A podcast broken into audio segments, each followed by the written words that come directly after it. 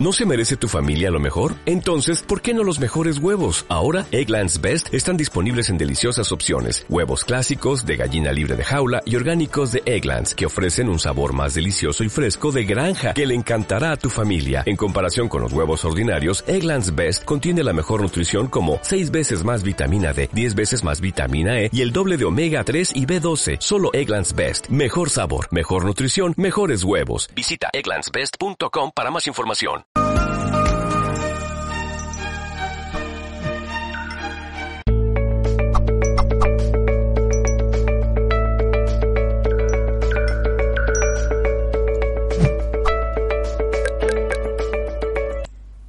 Por estar al otro lado y saludos en nombre de todo el equipo de Mindalia Televisión. Bueno, pues muy bienvenidos a un nuevo directo más de Mindalia en multiplataforma. ¿Qué significa multiplataforma? Pues recordaros que significa que estamos retransmitiendo por todas nuestras redes. Así podéis vernos en YouTube, Facebook, Twitch, Twitter, eh, Baugan Live, Odyssey y muchas más. Además, este contenido quedará grabado, así que podrás disfrutar de él también en diferido por si quieres volver a verlo, por si quieres compartirlo con aquellas personas a las que quieres para expandir este bonito mensaje que tenemos hoy. Bueno, pues estamos con Sandra, Sandra Sánchez Beato, y nos trae una entrevista sobre cinco pasos para transformarte emocionalmente. Voy a contaros un poquito más sobre ella antes de darle paso. Sandra Sánchez Beato es psicoterapeuta y meditadora. Lleva muchos años trabajando en clínica e integrando mindfulness en sus sesiones. Su vocación es ayudar a liberar lo que nos impide conectar con quien realmente somos. Bueno, ahora sí vamos a dar paso a Sandra. ¿Cómo estás, Sandra? Hola, ¿qué tal, Elena? Muchas gracias por vuestra invitación y estar en este espacio eh, espacio espacial, ¿no? Porque nos conecta con muchísima gente, así que bienvenidos a todos los que quieren compartir este, este, momento, este rato. Pues así es, muchísimas gracias a ti y encantada, un placer comenzar a charlar contigo. Yo quiero comenzar lanzándote una pregunta que es, primero de nada, ¿por qué nos controlan nuestras emociones? ¿Cómo es ese, ese entramado psicológico? Así, si nos puedes contar un poquito para ver dónde está la raíz de todo esto. Pues es una buena pregunta y una extensa pregunta que yo creo que vamos a aprovechar este tiempo compartido para dar un, poner un poco de luz, ¿no? Hay muchas causas por las que nuestras emociones nos atrapan y precisamente basado en, el impacto tan fuerte que tienen las emociones y en las consecuencias que muchas veces ni siquiera somos conscientes, ¿no? Es por lo que he ido creando a través de mi práctica personal y mi práctica profesional estos cinco pasos de los que vamos a hablar porque fíjate que las emociones normalmente em, es verdad que nos atrapan, o sea, tienen mucha más fuerza las emociones sobre nosotros que el control que nosotros tenemos sobre ellas, ¿no? Los maestros espirituales, que para mí son una fuente de inspiración constante, nos dicen que vivimos bajo la tutela de las emociones. Y esto, el vivir bajo la tutela de, las emociones, es lo, que nos encadena una y otra vez, una y otra vez, en una rueda de, de la que no salimos, ¿no? O sea, una emoción que surge de alguna manera, si yo no la controlo, yo no la transformo, yo no puedo trabajar con ella, me lleva a una palabra, a una acción, que a su vez va a provocar en otra persona una palabra, una acción, que me puede meter en una especie de círculo, que puede ser un círculo, si es una, es una emoción positiva, que me lleva a la amabilidad, a la compasión o a la, al, al, amor o me puede llevar a una, a una espiral de violencia, de tensión, de muchísimo sufrimiento, ¿no? Entonces las emociones, mm, lo, importante para mí, lo que yo llevo observando durante tanto tiempo, es que las emociones tienen una, serie de cualidades que normalmente no vemos y es que eh, las emociones en sí mismas son insustanciales. O sea, nosotros decimos, venga, ¿dónde está la emoción? ¿Yo puedo coger una emoción? No, una emoción es absolutamente inasible. La emoción es una energía. La emoción surge, tiene un recorrido y luego se extingue. Es como, hay un ejemplo que a mí me gusta mucho que es como las olas del océano, ¿no? Tú, estamos, o sea, tú estás viendo un océano, un mar, de repente viene una tormenta, surge una, una ola tremenda, la ola tiene un recorrido y la ola vuelve al mar. Pues algo parecido es con la emoción, ¿no? Entonces, si nosotros vamos descubriendo esa eh, energía de la emoción. Y fíjate que lo importante que es, Elena, que no tenemos que intervenir en esa emoción. Es mucho más importante, más interesante y más beneficioso que dejemos que la emoción vaya surgiendo, se vaya desarrollando y le demos el permiso de que se vaya disolviendo, porque lo que solemos hacer, ¿qué suele ser? Lo que solemos hacer es que nos quedamos atrapados, nos quedamos enganchados y la retroalimentamos. ¿Cómo? Con pensamientos. A mí me viene, imaginaros, ¿no? Eh, yo vivo con mi hijo, pues mi hijo hace una cosa que a mí me sienta mal y me puede, eh, me, enfada, ¿no? Me sienta mal, ya está. Vale, yo puedo hacer varias cosas. Una, conectar con la emoción que yo siento, sentir incluso el calor, porque tiene una repercusión fisiológica, ¿no? Me producir calor. Si tengo ira, un enfado, me puede producir calor, inquietud, nerviosismo. Lo inmediato, lo reactivo, ¿qué es? Decir una palabra, una reactividad, algo que me vuelve a. lo lanzo sobre el otro. Y el otro, claro, lo lanza sobre mí. Y ahí estamos enganchados retroalimentamos. O podemos retroalimentar, a lo mejor me callo, pero estoy con el pensamiento, parece mentira, otra vez ya me he hecho esto, es que, es que siempre es lo mismo. Y entonces ahí estoy otra vez dando poder, dando espacio a la emoción y me, y me quedo ahí atrapada en la emoción. Y la emoción se hace grande. Y a lo mejor en ese momento no digo nada, pero si la voy retroalimentando, voy a aprovechar cualquier situación, aunque sea cuando la cosa está está tranquila, para pum, te voy a echar a ti todo lo que yo tengo guardado y te voy a descargar de todo lo que me has hecho. Y otra persona se queda como, ¿pero qué me estás contando? Si esto fue hace dos semanas. Entonces es muy importante observar esta energía de la emoción como algo insustancial, por un lado, e impermanente, por otro. La emoción es impermanente, ninguna emoción que dure mucho tiempo.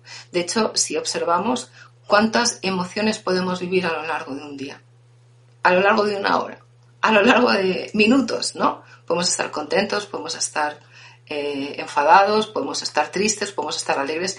Hay múltiples facetas de las emociones. Entonces, otra de, de las cualidades interesantes desde esta visión de las emociones es que son impermanentes. Nosotros las hacemos permanentes cuando las retenemos. Esto es muy importante. Empezar a ver con más claridad la impermanencia de las emociones. Porque fíjate que si nosotros retenemos la emoción, incluso podemos convertirla en una enfermedad. ¿no? Cuando decimos, es que hay algo que no quiero decir, eh, cuando me callo, a lo mejor no tengo un nudo en la garganta. Ese nudo en la garganta se puede convertir en un nódulo. O yo tengo un problema de angustia, se me puede convertir en un problema de estómago. O la ira. ¿Cuántas? Eh, la problemas digestivos hay por una cólera, ¿no? La gastritis, las úlceras, eso viene de la cólera. Entonces son emociones que no sabemos gestionar, que las atrapamos, pero la emoción en sí misma no tiene ningún interés en quedarse con nosotros. Esto es muy importante. Hay otra parte importante que es que nosotros no somos las emociones. Este es otro punto también muy interesante para observar las emociones. Yo no soy mi emoción, yo siento una emoción, yo experimento una emoción, pero si yo fuera una emoción, ¿qué emoción sería? ¿Cuál? ¿Qué etiqueta le coloco? No somos una emoción, nosotros no nos podemos identificar con las emociones. Entonces hay un trabajo muy interesante desde la, desde la psicología en la que se integra esta práctica de la meditación o del mindfulness, que es aprender a observar todo nuestro mundo emocional desidentificándonos de todo esto. Ahora veremos los pasos ¿no? que he ido desarrollando durante todo este tiempo. Pero si yo me empiezo a desidentificar de la emoción y a verla como algo que surge, que tiene una, un desarrollo, y luego lo dejo marchar, la manera en que yo gestiono la emoción es muy diferente. Y sobre todo, no voy a cargar a la otra persona con mi emoción. Porque fíjate, Elena, también que lo que a ti a lo mejor te molesta muchísimo, para mí puede ser una tontería, anda, que me estás contando? Si eso no tiene importancia. O lo que para mí es un mundo, para lo mejor para mi hijo me dice, pero Sandra, que exagerada eres, pero si es que no es para tanto. Bueno, pues a mí me molesta. Entonces, la emoción en sí misma no tiene una carga. Nosotros le ponemos la carga. Entonces, si nos entrenamos a través de la práctica de la meditación, de la observación, de la desidentificación, a darnos cuenta que esas emociones no somos, no forman parte inherente de nuestra identidad, de nuestro yo, la relación que tenemos con la emoción es muy distinta. Y eso es muy interesante como concepto. Es como una visión un poco diferente, ¿no? La psicología muchas veces, bueno, las emociones forman parte de la naturaleza humana, ¿no? Y hay orientaciones en las que eh, bueno, pues se valora de una forma diferente o hay trabajos como desde bioenergética que se trabaja. Yo he trabajado, ¿no? Eh, cuando yo he hecho terapia mucho tiempo, la manera en que yo trabajaba en terapia de grupo era a veces desde la bioenergética. Entonces trabajábamos ahí la rabia. Sin embargo, yo me he dado cuenta a lo largo del tiempo, en mi propio proceso y por toda esta práctica quizá que yo llevo de la práctica de la meditación y la espiritual, que no es bueno porque ahí retroalimentas la emoción desde mi punto de vista, no hay que retroalimentar, hay que soltar. Hay que observar y hay que dejar que pase. Y eso nos ayuda a gestionar la emoción de una forma muy diferente. No quiere decir que ahora lo veremos con los pasos, que em, la niegue. No, yo la observo, la experimento, pero la vivo de una forma diferente. Y también es importante porque no hago cargo al otro de lo que me está provocando, porque él puede hacer algo mm, y él tiene una actitud, ¿no? Una persona hace algo que a mí me sienta mal, vale. Pero lo que tengo que hacer es cómo gestiono yo esto que a mí se me está moviendo. Esto es lo más importante, no hacer responsable al otro de lo que me, ha provocado a mí. Luego yo podría hablar, oye, mira, esto que haces a mí me hace sentir así, ¿no? Pero yo tengo que aprender a gestionar qué es lo que a mí se me está moviendo con la actitud de esa persona.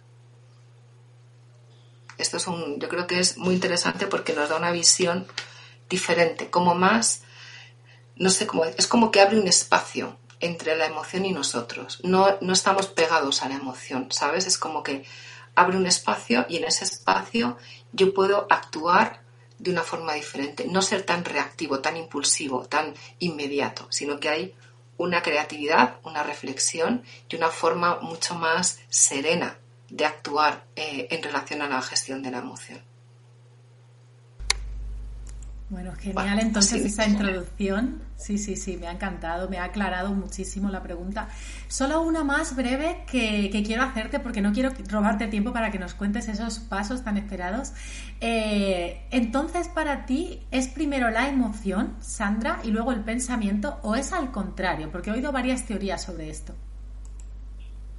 Pues yo creo que eh, es verdad que hay varias teorías. Yo creo que, a ver, eh, dentro del ámbito de la meditación o del mindfulness, mm, por lo que yo he escuchado, ¿eh? porque luego también a lo mejor otras personas te pueden decir que no, lo que yo he recibido es que siempre hay primero un pensamiento.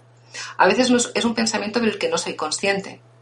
Esto puede pasar, ¿no? Es un pensamiento muy rápido, muy sutil, que tiene que ver con mi historia. O sea, hay algo que a mí se me está desencadenando, algo que a mí, hay un estímulo que despierta algo pero primero tiene, que haber un impacto, tiene que haber algo que a mí me conecte con esa emoción. Puede ser un pensamiento, puede ser una, una imagen, puede ser un recuerdo, pero tiene que haber algo que lo desencadene. Es verdad que hay veces que hay emociones que de alguna forma, bueno, hay una conexión también con el pensamiento, ¿no? Pero, por ejemplo, cuando haces eh, prácticas de meditación largas, ¿no? es muy fácil observar que cuando surge un pensamiento de manera casi coemergente, aparece una sensación física en el cuerpo. También es verdad que hay recuerdos emocionales, ¿no? esto incluso a nivel como muy profundo de microsucesos o microtraumas o traumas más fuertes, ¿no? de impactos que se han quedado ahí grabados y puede venir un estímulo, una imagen también, algo que yo vea, que hay una conexión muy profunda que me hace activar algo que me recuerda con una experiencia traumática. Entonces ahí se desencadena también una emoción. Entonces hay como diferentes vías, ¿no? También ahora se está trabajando mucho a nivel de neuropsicología con el eje eh, cerebro-corazón-intestino, porque claro, el cuerpo es un, es un organismo vivo, ¿no? Entonces hay muchos elementos internos que están relacionados también con la alimentación, con el ejercicio, con los hábitos, que también nos están condicionando la manera en que las emociones surgen en nosotros y la manera en que activamos nuestros pensamientos. Entonces, yo creo, yo iría más a como una visión integral, ¿no? Es, es difícil quizá definir si viene de un lado o de otro, ¿no? Son como como si por defecto se, se movilizara todo y se, se generasen ahí como estímulos, ¿no? Genial, bueno, pues entonces ahora sí, vamos con los pasos, que yo creo que siempre lo práctico es lo más útil. Así que expónnoslos, por favor, que estamos deseando oírlos, yo por lo menos. Conocerlos. Pues mira, hay cinco pasos que yo he ido observando a lo largo de, de, mi trabajo como terapeuta y fundamentalmente, primero en mí, ¿vale? O sea, esto es una experiencia filtrada por mi propio, por mi propia carne, digamos, ¿no? Y mis pensamientos y, y, mis sentimientos. Y yo me he ido dando cuenta de cómo, a ver, cómo puedo yo manejar esto que a veces no me gusta. O sea, es como par, todo parte de no podemos estar, o sea, yo me he dado cuenta de que yo no puedo vivir expensas de las circunstancias externas. O sea, yo no puedo estar como una hoja que se mueve por el viento, si las cosas van bien yo estoy bien, si las cosas van mal yo estoy mal. Yo creo que eso es un gran error, ¿no? Entonces, a través de esto he ido desarrollando cinco pasos. Primer paso es reconocer que yo tengo una emoción. Hay muchas personas que porque están, al estar muy desconectadas de sí mismas, ni siquiera son conscientes de que tienen una emoción. Yo he visto en consulta personas que me dicen, es que el otro día eh, me di cuenta que estaba ansiosa porque una amiga mía me lo dijo. Yo ni era consciente. Y esto pasa muchas veces, ¿no? A veces hay emociones, pero estamos tan desconectados, estamos tan disociados internamente, tan fragmentados, que no somos conscientes de esto. Entonces, el primer paso es abrir un espacio para reconocer que yo tengo una emoción. Tengo una emoción que puede ser la que sea, pero siento algo. Me conecto con el cuerpo y al conectarme con el cuerpo siento angustia, siento un nudo en la garganta, siento una carga en los hombros. Ahí estoy haciendo el marco, reconociendo que algo está pasando. Ese es el primer paso. Si, no este, si este paso no está, hay que trabajar desde ahí. Hay que empezar a trabajar con, vamos a aprender a reconocer una emoción. O sea, lo importante también de estos pasos es que nos dan una guía, una hoja de ruta en dónde tengo que poner la atención. Siempre con mucha amabilidad hacia nosotros y mucho respeto, porque si no está, es porque no, no, no nos hemos permitido que esté o porque no nos lo han enseñado. Entonces no importa, tenemos, pero tenemos que ser honestos. Empezamos desde aquí. ¿Vale? Segundo paso, identificar la emoción. La emoción, normalmente mí me gusta decir que vienen en pandilla. O sea, es raro que tengamos una emoción solamente, ¿no? Normalmente hay una emoción más emergente, pero siempre hay otras que están por debajo. Hay como emociones secundarias o emociones como eh, que vienen de la mano, ¿no? Por ejemplo, eh, a veces, y además a veces se tapa, A veces muy rabiosa, pero debajo de la rabia hay tristeza. Entonces, como no me permito estar triste, me enfado. Y eso se ve, por ejemplo, mucho en los, en los niños, en los adolescentes. Cuando los niños están muy irascibles o están muy rabiosos o están muy iracundos, a veces hay depresión debajo, hay un foco de tristeza, ¿no? Pero no saben manejarla. Esa es la identificación. Entonces puedo poner nombre. Tengo rabia, estoy eh, triste, mm, tengo celos, eh, tengo envidia, mm, tengo orgullo, tengo vanidad porque si nosotros ponemos un nombre a la emoción, podemos manejarla, podemos aprender a gestionarla. O sea, si yo pongo un nombre a la emoción, vale, me siento enfadada. Ahora, ve qué hago con este enfado. Siento tristeza, voy a ver qué hago con esta tristeza. Pero si no le pongo un nombre, es como una maraña que tengo ahí, como una, un nudo apelmazado que no me deja ver, que me crea muchísima confusión y no me da claridad. Y me voy a relacionar desde esa emoción sin darme cuenta. Entonces ya no soy, ya no es mi parte más sana la que se relaciona, me relaciono desde la emoción. Entonces si la identificamos y le empezamos a poner un nombre, podemos hacer este, a crear este espacio entre la emoción y el observador de la emoción y me aprendo a manejar con ella. Estoy enfadada, vale, me estoy enfadada porque fulanito me ha hecho esto, vale, ¿qué hago con el enfado? Vamos a ver ahora qué hacemos con el enfado, ¿vale? Esa sería la segunda, identificar. Importante. La tercera es aceptar. La aceptación es otro paso. A veces reconocemos la emoción, identificamos la emoción, pero que no lo acepto. Oye, que es que no, es que mi marido es insoportable y es que no lo acepto. Es que es un desordenado y es que no lo acepto. Es que fulanita me ha hecho esto y es que no me gusta como es y estoy ahí dándole vueltas y vueltas y vueltas, ¿no? Y la no aceptación nos lleva al reproche, al resentimiento, a rechazar, a juzgar, a proyectar. No, como yo no lo acepto, eres tú. Eres tú el que me está provocando esto, ¿no? Es como cuando vemos en un espejo, tenemos, imagínate que nos hemos comido chocolate, estamos manchados de chocolate y nos vamos a un espejo. Y queremos limpiar el espejo del chocolate, pero el espejo no está manchado de chocolate. Somos nosotros que somos manchados de chocolate, ¿no? Entonces no aceptamos esto. Colocamos, siempre el dedo va dirigido hacia el otro. Tú, tú, tú. Mi suegra, mi marido, mi, mi, pareja, mi hijo, mi jefe, es el otro. Pero si estamos en un proceso de autoconocimiento, de autorrealización, de, de, de no ser conscientes, de crecer, de ser mejores personas, el dedo hay que volverlo hacia nosotros. Y tenemos que empezar a aceptar esa emoción con cariño, con amabilidad, porque si está ahí es por algo también. Tenemos que abrir ese espacio para escucharlo. Esa sería la aceptación. Porque si no se acepta, la emoción se esconde y se hace más fuerte. Yo he tenido, por ejemplo, casos en terapia un ejemplo muy claro, ¿no? De personas que han tenido pérdidas, a lo mejor pues chicas jóvenes que se han muerto sus madres o sus padres cuando eran niños y de repente la familia, pues imagínate, ¿no? Es algo doloroso, eh, la persona, la, familia pues se queda como con una muchísima tristeza, pero ahí es como que no ha pasado nada. No, tienes que ser fuerte, tienes que ser fuerte, hay que salir adelante. Aquí no pasa nada, aquí no pasa nada, aquí pasa, aquí hay una pérdida, aquí hay dolor, pero eso se niega, se tapa. Y a lo mejor al cabo de 3, 4 años a mí me han venido a terapia por un duelo no resuelto.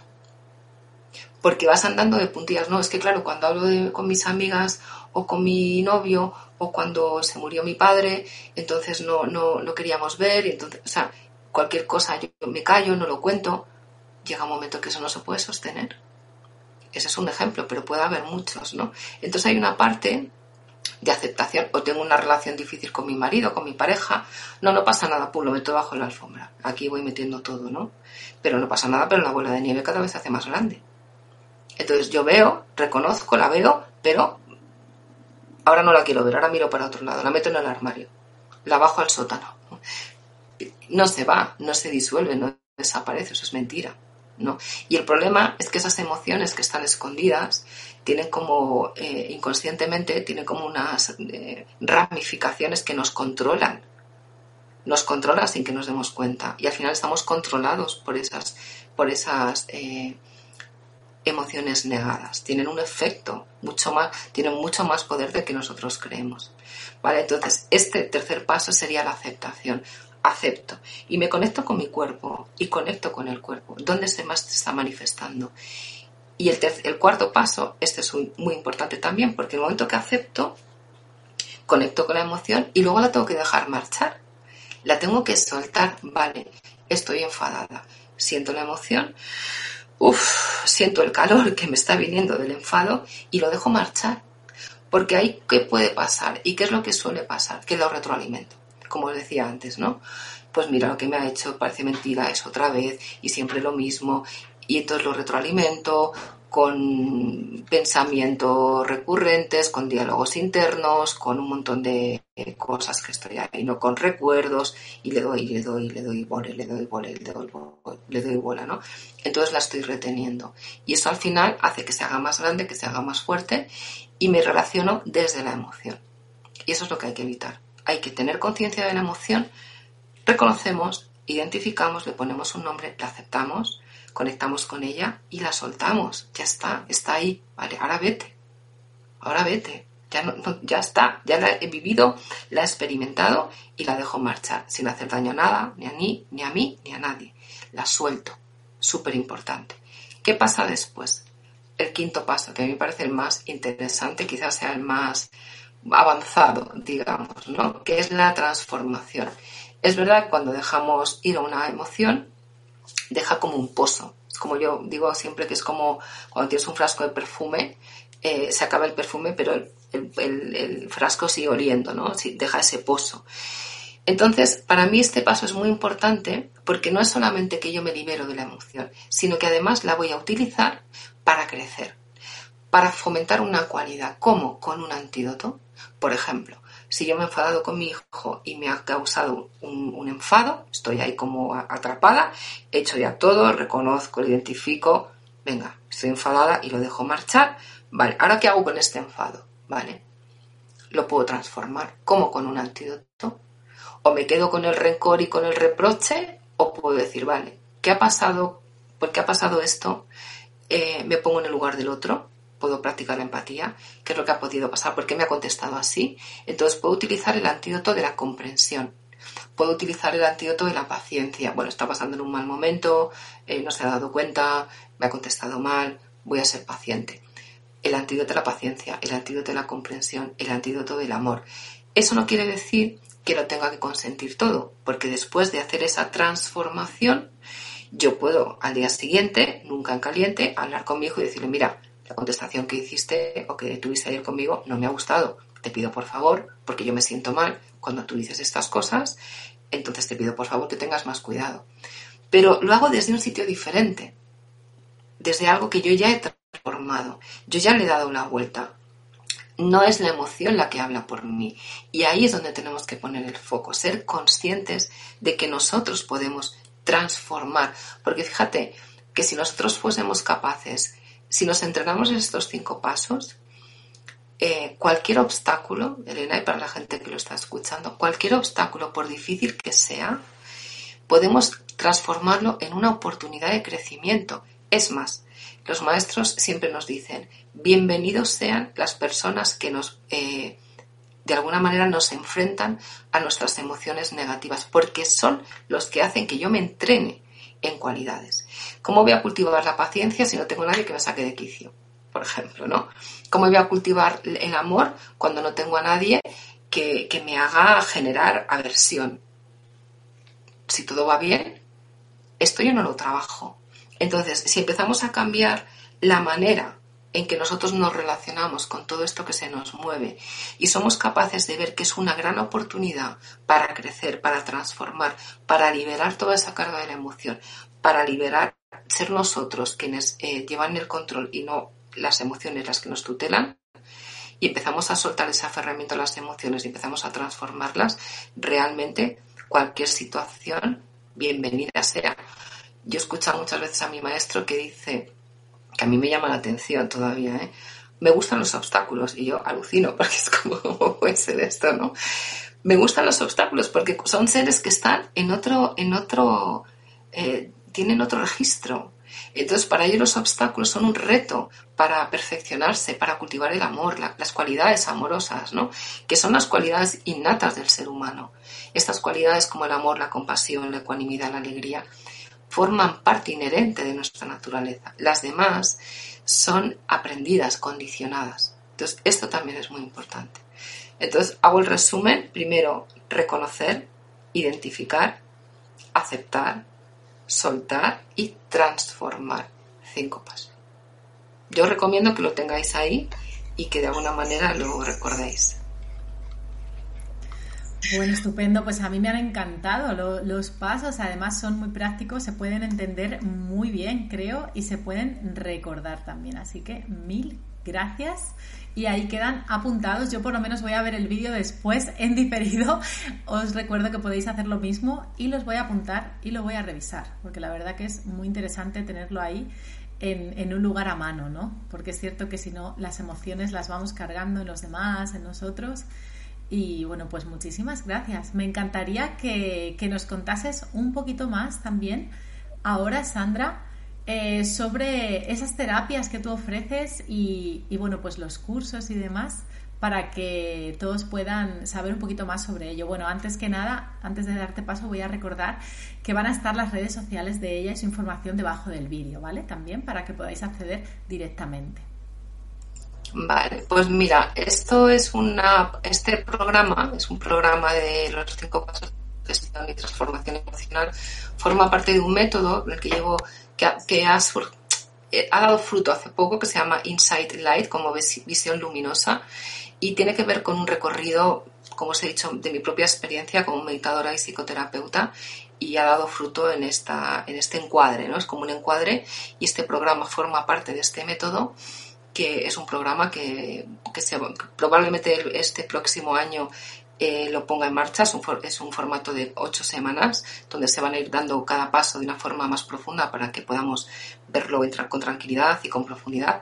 Luego también hay un curso en el que este programa también está incluido, que se, está, se inició en octubre, pero se pueden apuntar los que quieran. Eh, es un curso que es semanal, los martes, que se llama Transforma tu mente, despierta tu corazón dura nueve meses, pero está dividido en trimestres y hablo de todo esto, integro toda la práctica de la meditación con la psicoterapia y bueno, luego tengo mis eh, consultas, mis sesiones de como terapeuta, que también tengo un equipo muy interesante, muy bueno que trabaja conmigo, donde ofrezco pues sesiones privadas con de proceso terapéutico, pero la manera en que yo trabajo, eso también es muy personal mío, claro, ¿no? Pero incorporo esta visión, o sea, yo trabajo desde esta visión. Entonces también es una opción porque creo que un proceso de desarrollo personal terapéutico es muy sanador y si se mezcla, se complementa con la, con la práctica de la meditación, para mí es súper potente. O sea, yo sí he visto que los pacientes que de manera paralela hacen una práctica de meditación o de mindfulness avanzan más rápido porque te da una visión diferente al proceso. Tienes como una, la mente empieza a generar otra forma, se va expandiendo la conciencia. Desde la psicología trabajamos más con la neurosis, con el núcleo de conflicto, ¿no? Pero en la meditación empezamos a vislumbrar la verdadera esencia de la mente. Entonces tenemos esas dos perspectivas que nos ayudan mucho a liberar mucho sufrimiento. Dejamos de identificarnos tanto con todo esto. Es un poco así como en marco, ¿no?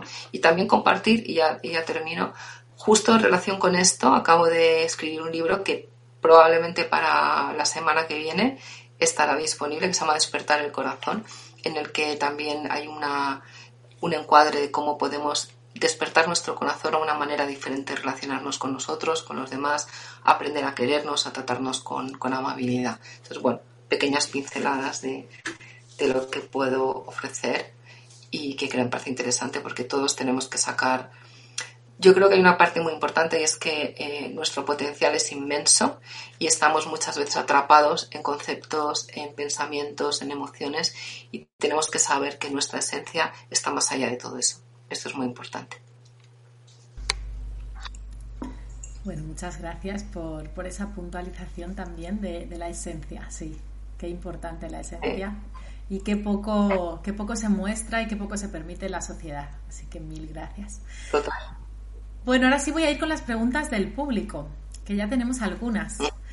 Mariela Benavente, que nos ve desde YouTube, nos dice, hola, saludos desde Los Ángeles. Mi pregunta es cómo puedo ayudar mi ser a sanar la herida del duelo. Mi padre trascendió en enero y aún estoy muy lastimada. No logro salir del proceso de aceptación.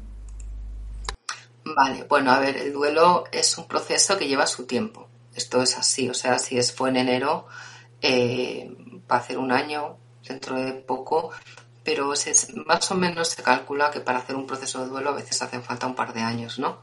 Entonces, es verdad que hay una parte primero en la que negamos el duelo y luego hay una parte de aceptación. Pues la aceptación tiene que ver con esto, ¿no? Con abrir un espacio en el que somos capaces de soltar también a la persona con la que hemos convivido y hemos eh, compartido tantos años. Hay una parte, por ejemplo, que me parece muy importante y es saber que esa persona, aunque físicamente no está, nosotros somos como somos gracias a la impronta que esa persona ha dejado en nosotras, ¿no? O en nosotros. O sea, que hay una parte que no se va, que se queda ahí, ¿no? Entonces también hay que aprender, hay una, por ejemplo, una de las cualidades de, que hemos hablado antes de la emoción es su impermanencia.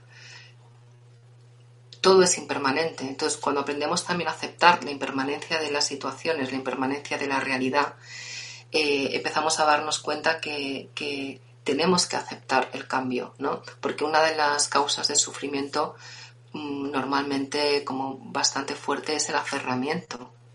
Entonces cuando tú abres, eh, sueltas, sueltas el aferramiento a esa idea porque tu padre ya se ha ido. Entonces como soltar el aferramiento y liberar eso. No quiere decir que él no esté en ti, está en nosotros, ¿no? Esas personas forman parte de nuestra vida. Entonces, de alguna manera las llevamos con nosotras. Es como hacer un giro, ¿no? En lugar de ver lo que he perdido, es un poco ver lo que ha quedado en mí y, ser capaz de soltar esa figura física, pero saber que se queda integrada con nosotros. Es un poco hacer esa parte de, trabajo de toma de conciencia. Es un lugar distinto, ¿no? También con, con comprensión y con amor hacia esa persona que se ha ido. Esa persona también tiene su proceso, ¿no? Y a partido, bueno, pues porque también está la ley del karma o cada uno que tenga sus creencias, ¿no? Pero es algo que no depende de nosotros. Muchas gracias. Sí, creo, yo creo que te has explicado maravillosamente. Podemos ir con la próxima. Nos la hace Gloria Leonardi, que nos ve desde YouTube. Muy buenas noches, Sandra, desde Italia. ¿Qué hay que trabajar cuando no tolero ver a las personas gritarse en una conversación amena que se tornó violenta? Pues ahí un poco lo que hemos estado viendo es como dejar el, o sea, em, la conversación violenta, dejarla en los que tienen la conversación violenta. Es decir, intentar desidentificarnos de lo que está ocurriendo. Si queremos actuar, podemos actuar, pero desde, desde no, no tanto desde la reactividad y ver cómo yo gestiono lo que esto está pasando. Ahí hay muchos factores, ¿no? Que no, que no los conozco, pero puede ser que sea alguien familiar, puede ser que en mi caso los gritos o la tensión me recuerden a algunas experiencias que yo he podido tener y que se me activan otras cosas. Eh, entonces también hay que observar un poco todo esto, ¿no? Pero hay una parte cuando hay ese tipo de tensión, lo más, o sea, lo que yo veo como más inmediato es desidentificarnos de eso que está ocurriendo, ¿no?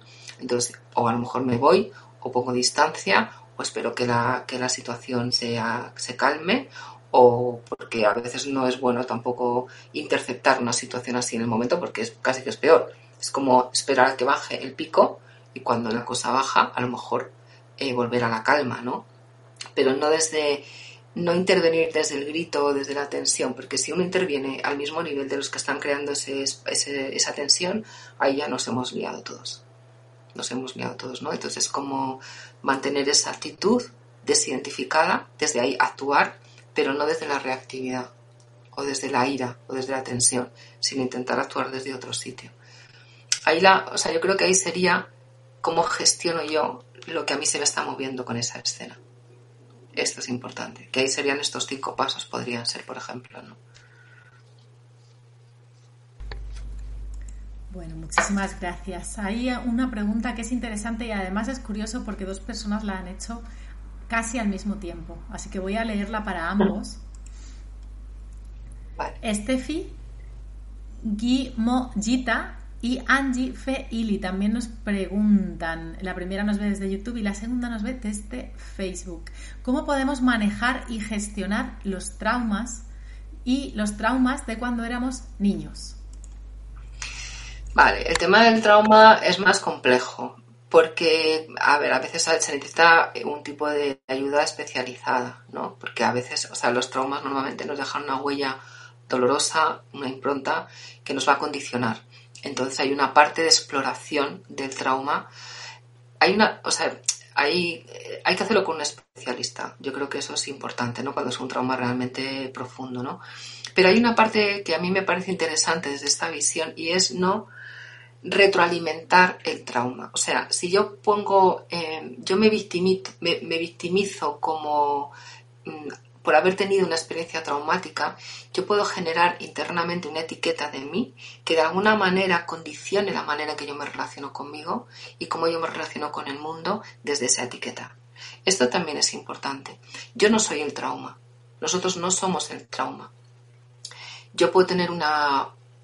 Yo a veces, muchas veces pongo el ejemplo en terapia, cuando vienen personas que están como con heridas, ¿no? Y están como en plena ebullición, y yo les digo, mira, es como si tienes una, una herida con pus, ¿no? Y hay que, hay que sajarla, hay que sanarla, tienes que coger un bisturí, hay que limpiarla, y eso duele. Lógicamente, eso duele. Y eso lleva un proceso, porque es un proceso de exploración, un proceso de información, qué es lo que ha pasado ahí, cómo, cómo, cuál ha sido la impronta, cuáles han sido las consecuencias. Y cuando todo eso se va, se va sanando, queda una cicatriz. Y yo puedo ver la cicatriz, pero la cicatriz yo la toco y la cicatriz no duele. Esto es importante el trauma se puede sanar. Y de hecho hay muchas investigaciones, ahora están haciendo muchos trabajos con el trauma, porque fíjate que yo puedo tener una experiencia traumática, pero yo puedo em, reescribir el inconsciente de mi experiencia traumática de una forma diferente. Incluso la puedo hacer con esto que los, de los antídotos de la transformación del quinto paso, la puedo convertir en una fortaleza. Yo he trabajado con niños adoptados, por ejemplo, que tiene una historia de abandono dolorosa, ¿no? ha habido una negligencia, madres maltratadoras, padres maltratadores y que terminan en centros tutelados y tienen una herida fuerte. Hay niños más dañados y niños menos dañados. Pero tú puedes quedarte con el estigma, yo soy un niño abandonado, yo soy un niño eh, maltratado y vivir desde ahí, o tú puedes darle la vuelta y decir, vale, yo he tenido esto, pero ahora tengo otra oportunidad, pero ahora ya puedo gestionar, yo puedo hacerme fuerte, puedo hacer fuerte mi herida. De mi herida la puedo convertir en fortaleza. Entonces, esto es un proceso que hay que hacerlo con mucho cariño, con mucho amor y bien acompañado. Esto es importante. Hay que buscar especialistas, ¿no? Pero se puede transformar. De hecho, hay casos, ¿no? Cuando un, niño entra en adopción, por ejemplo, si hay una, una revinculación y hay un entorno de seguridad, de protección, de cuidado, eso va sanando eso va sanando y se puede ayudar a mucha gente que ha pasado. Si tú eres capaz de transformar todo eso y a lo mejor ves a otra persona que está en ese momento, tú puedes ayudarle a hacer ese cambio, esa transformación. Hay una parte importante que es que no, o sea, no quedarnos con la idea de que yo soy el trauma. Yo no soy el trauma, el trauma es una experiencia, pero yo no soy el trauma. Esto es muy importante, soltar esa etiqueta. Eso entraría en el punto de soltar. Genial, muchísimas gracias. Bueno, pues hasta aquí, hasta aquí esta entrevista tan interesante. Y bueno, pues Sandra, yo quiero agradecerte, agradecerte todo este contenido que nos has traído tan específico, tan útil y tan bien explicado y resumido, que es algo también muy importante. Mandarte un abrazo y decirte que, las puertas de, de, esta gran casa que es Mindalia están abiertas para ti y que espero volver a coincidir contigo. Bueno, te voy a dar paso para que tú puedas Gracias, Bella. Voy a darte paso para que puedas eh, despedirte tú también, tanto de nosotros como de la audiencia. Pues muchísimas gracias a todos los que habéis estado ahí atentos, escuchando. Espero de corazón que os haya servido, porque, bueno, al final mm, el trabajo que desempeñamos los psicólogos, a las personas que nos, dedicamos al desarrollo personal, es precisamente dar recursos, herramientas para que todos podáis aprender a, manejar mejor vuestro mundo emocional y a liberarnos del sufrimiento y sobre todo confiar en que nuestra verdadera esencia es mucho más grande, mucho más luminosa de lo que nos creemos y ese es el trabajo, ¿no? Desidentificarnos de toda esta maraña mental, de estos conceptos, de esta arquitectura en la que entramos y darnos cuenta que más allá hay algo maravilloso y que nuestra esencia es absolutamente pura, luminosa y está ahí para estar al servicio nuestro y el, de todos. Así que muchas gracias por estar ahí, por este tiempo compartido y por vuestras preguntas también, ¿no? Porque esto es como la interdependencia, todos aprendemos de todo. Yo aprendo con mis pacientes y con mis alumnos, esto no, no viene solo, ¿no? Y con vosotros también, porque las preguntas a mí también me hacen reflexionar y me hacen activar otras cosas. ¿no? Bueno, pues con esto nos despedimos por hoy. Recordaros que podéis suscribiros a nuestros canales si no lo habéis hecho para obtener avisos de contenido similar a este, a todos los contenidos que os van gustando. Así que bueno, nos vemos en el próximo directo. Un abrazo enorme para todos y para todas.